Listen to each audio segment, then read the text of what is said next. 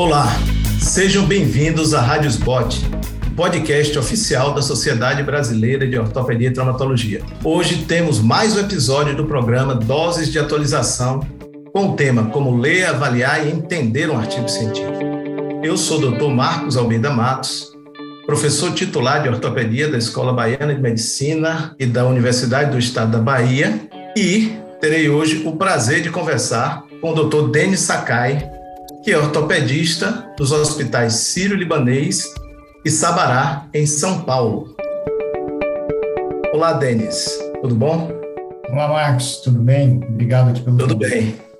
Denis, esse é um tema bastante importante para quem está, especialmente para quem está começando na vida acadêmica.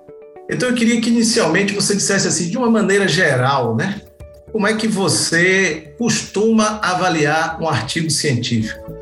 Bom, Marcos, eu acho que é, é um tema muito pertinente porque hoje em dia a informação é muito disponível para todo mundo, a informação é muito rápida, então os livros, textos têm cada vez uh, mais, né, tendo menos importância, os artigos científicos têm uma relevância cada vez maior.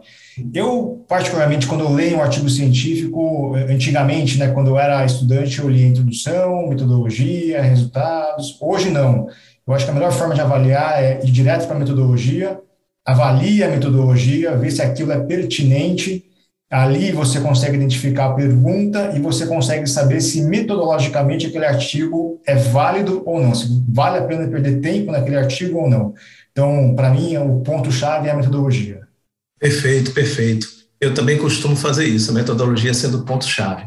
Agora, existem algumas coisas que podem influenciar ali o artigo, as pessoas podem achar que o artigo é melhor ou pior, de acordo com o grupo que produziu aquele estudo, ou com o nome que a instituição daquele estudo tem. Isso, na sua concepção, é alguma coisa importante a gente olhar sempre de onde está vindo o artigo? Marcos, eu acho que o principal é a gente olhar a revista, né, o fator de impacto da revista. Claro que quando você pega um artigo de um grupo de autores ou de autor que já é renomado no assunto, é, não sei se isso por um, um viés né, de, de, julgamento, aquilo acaba sendo um pouco mais, você acaba tendo um pouco mais de credibilidade naquele, naquela, naquele estudo, né? Mas vale lembrar que os artigos científicos sérios, eles são revisados por pares de forma cega. Então, você, no momento que você revisa o artigo, você não tem informação de quem é o autor, nem de onde vem né, aquele artigo. Claro que dentro de um assunto muito específico, você consegue, às vezes, saber que veio de tal grupo, porque é um grupo muito grande, é uma casuística muito grande, aquele grupo tem aquela casuística, né? Mas é, eu acho que existe, claro, um impacto, mas é muito mais um impacto psicológico do que outra coisa. Estando publicado, é, estando publicado numa revista de impacto bom, com uma metodologia boa, eu acho que independe realmente aqui da, da autoria, né? E tendo ali passado por essa, por essa revisão de pares de uma forma séria. Verdade. Muitas vezes, mais importante do que o grupo é onde o trabalho foi publicado, porque muitas vezes pequenos grupos conseguem publicar trabalhos em grandes revistas. E as grandes revistas, claro, têm esse impacto que você falou, realmente. Agora, a gente indo para assim, pontos específicos, Denis, específicos, é, mesmo a gente sabendo que a metodologia é o coração. Mas, por exemplo, quando se está lendo um artigo científico, a primeira coisa é a introdução. O que, na sua concepção, deveria ser mais olhado por quem está lendo, pelo leitor, na introdução do artigo? A introdução, é a, a, importância da introdução, na verdade, é a pergunta, é a questão é, que vai ser sanada naquele artigo. Então, a introdução, é, ela tem que ser uma introdução breve, é, no máximo dois, três parágrafos, introduzindo ali uma, um resumo muito bem estruturado, mas muito sucinto do objetivo da uma revisão literária daquela, daquela, é, daquele assunto e deixando uma lacuna, né, para a pergunta do artigo. Então, normalmente, o primeiro e o segundo parágrafos fazem ali uma introdução, uma revisão daquele assunto e uh, dentro daquela revisão, o autor, dentro da, da, da introdução, coloca a pergunta do artigo. Então, olha, nessa revisão aqui neste assunto nós temos isso, isso e isso, mas tem uma lacuna aqui. E é essa lacuna que a gente vai querer é, estudar. Então, normalmente, o último parágrafo da introdução é a pergunta da, da, da pesquisa.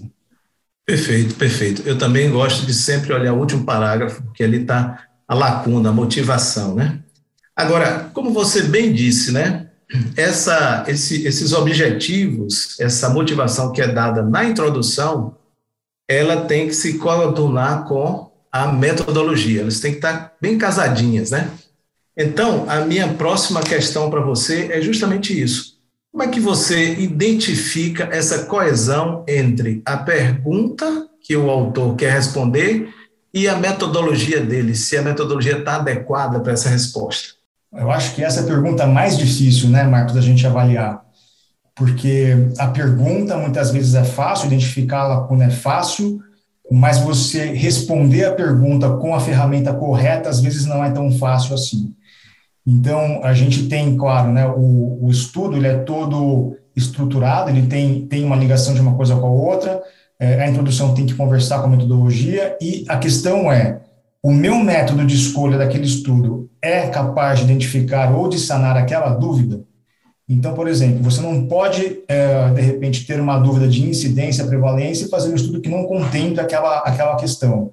Você não pode perguntar se a cirurgia A é melhor que a cirurgia B e não ter uma metodologia que seja passível de avaliar essa, essa melhora. Né? Então, eu acho que a questão realmente é identificar o desenho do estudo para que você consiga saber, no final das contas, se o resultado é válido ou não.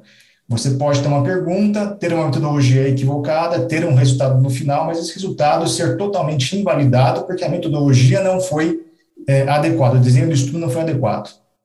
Com certeza.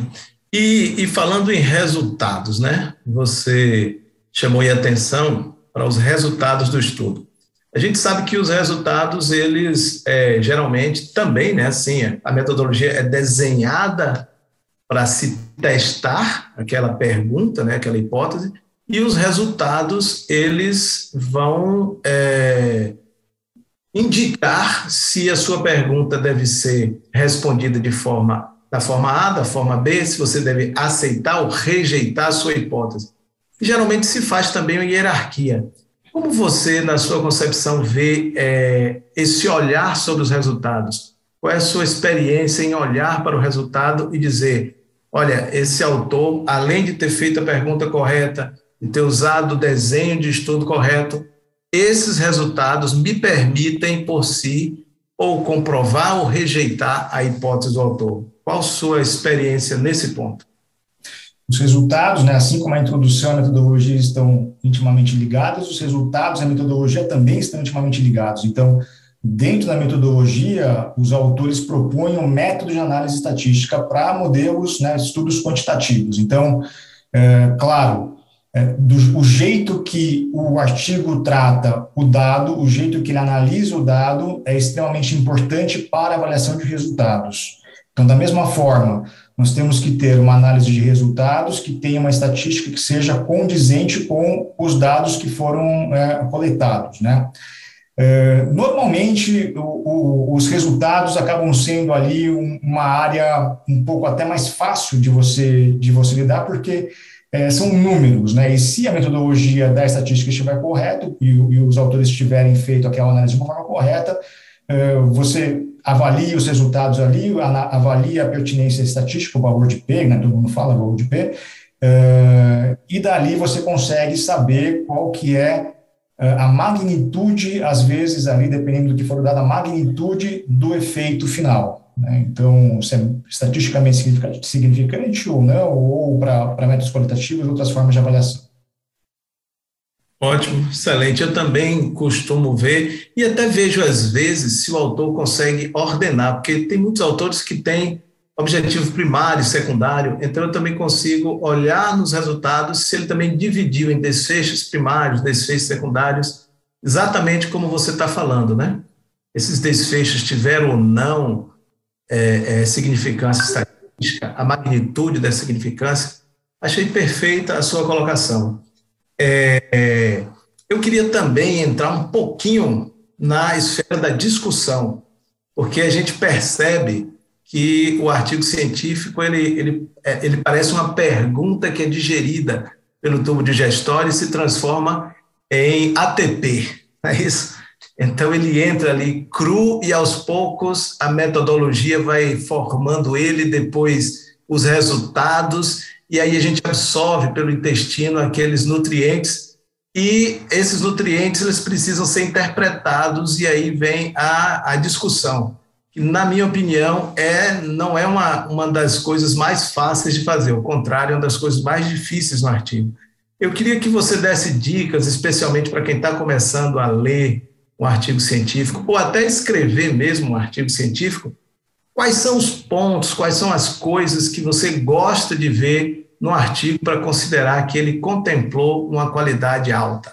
Olha, Marcos, a, a, discussão realmente é a parte mais difícil de escrever de um artigo na minha, na minha concepção. Né?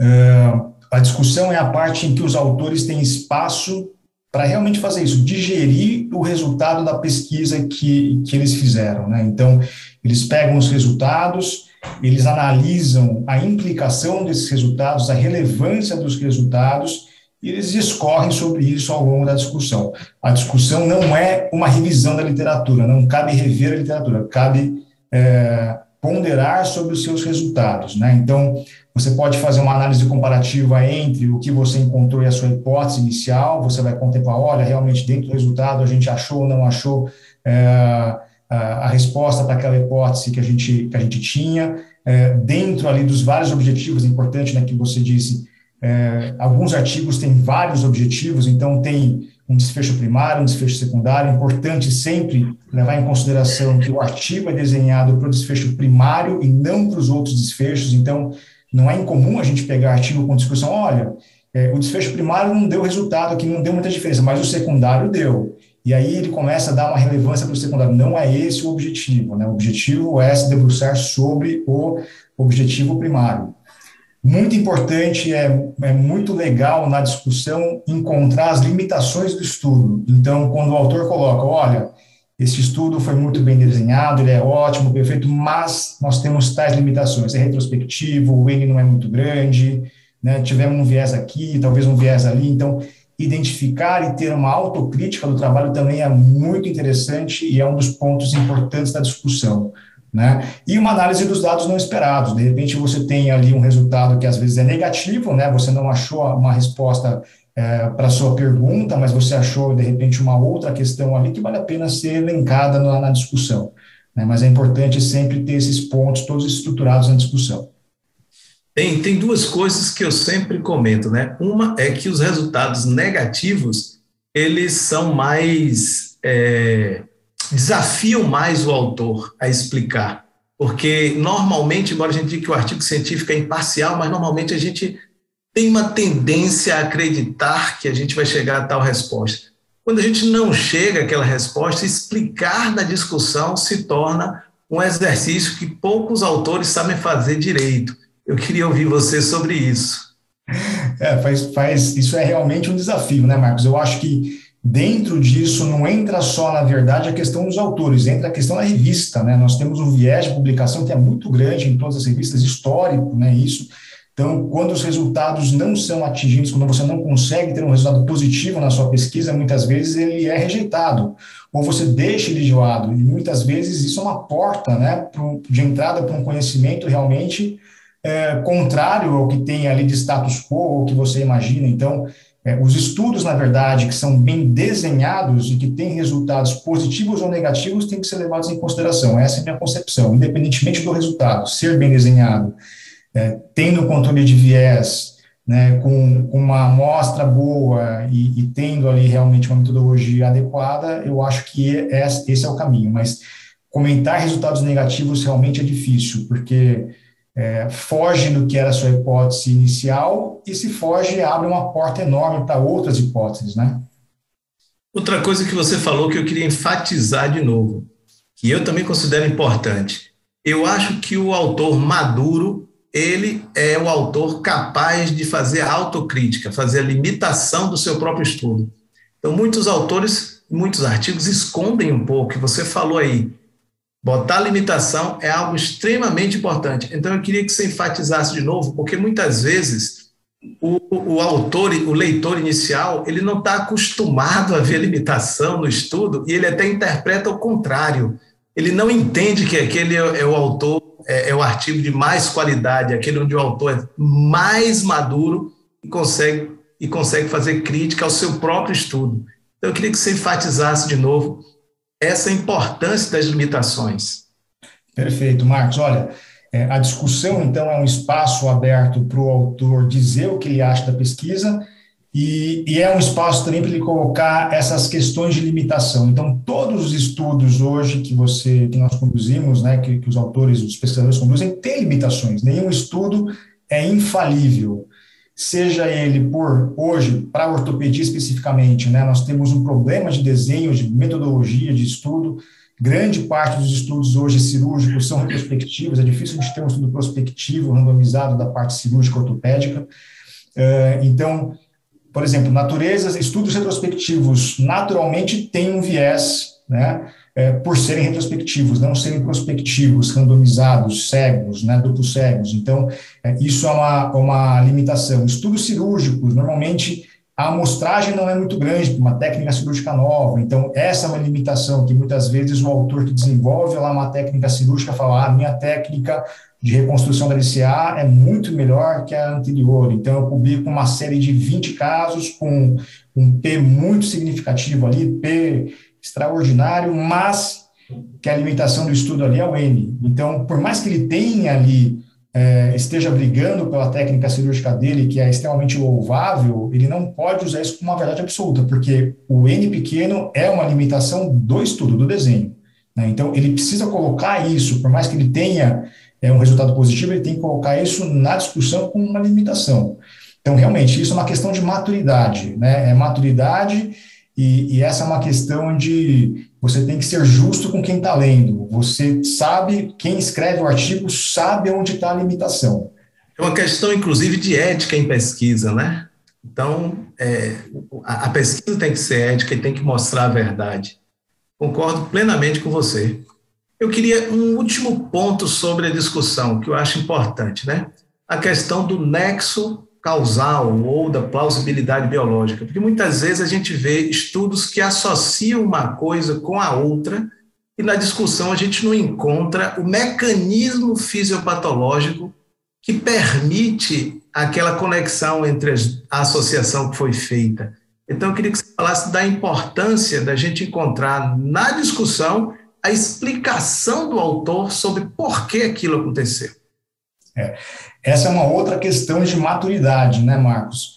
É, a gente, quando pesquisa, uh, faz uma pesquisa, a gente precisa entender o racional do porquê que a gente está pesquisando aquilo. A gente não está indo atrás de uma publicação pura e simplesmente. Então, existe ali uma questão de, uh, de da onde que isso vai ajudar uh, a clínica, a prática, ou a ciência, ou o conhecimento a partir daquele ponto. Então, uh, o resultado, o número, é, ela é uma parte do conhecimento, mas você colocar a aplicação daquele conhecimento dentro uh, da prática clínica é, um, é uma outra arte, né? Então, eu concordo com você, essa ponte ela é feita na discussão, né? Você explicar o resultado, explicar qual é o nexo que existe entre o resultado e a, e a, e a sua hipótese e aonde que isso pode se encaixar para melhorar a medicina, né? Para isso que a gente faz ciência, não é só para ter uma publicação, é para melhorar a medicina. Não adianta a gente fazer uma pesquisa com relação do guidão de bicicleta com fratura de coluna, que não vai ajudar nada, né? Então, Perfeito. tem que ter realmente ali uma uma um razão e uma aplicabilidade clínica também, né? Exatamente. Perfeito, perfeito. É, Para finalizar, eu queria também falar sobre a conclusão, porque a gente vê muitos artigos que têm um bom objetivo, boa metodologia, corre tudo certinho, mas chega no final, a gente percebe que não houve uma linearidade, parece que a conclusão não concluiu o que o autor testou. Então, eu queria que você me dissesse como é que você gosta de ver a conclusão de um artigo.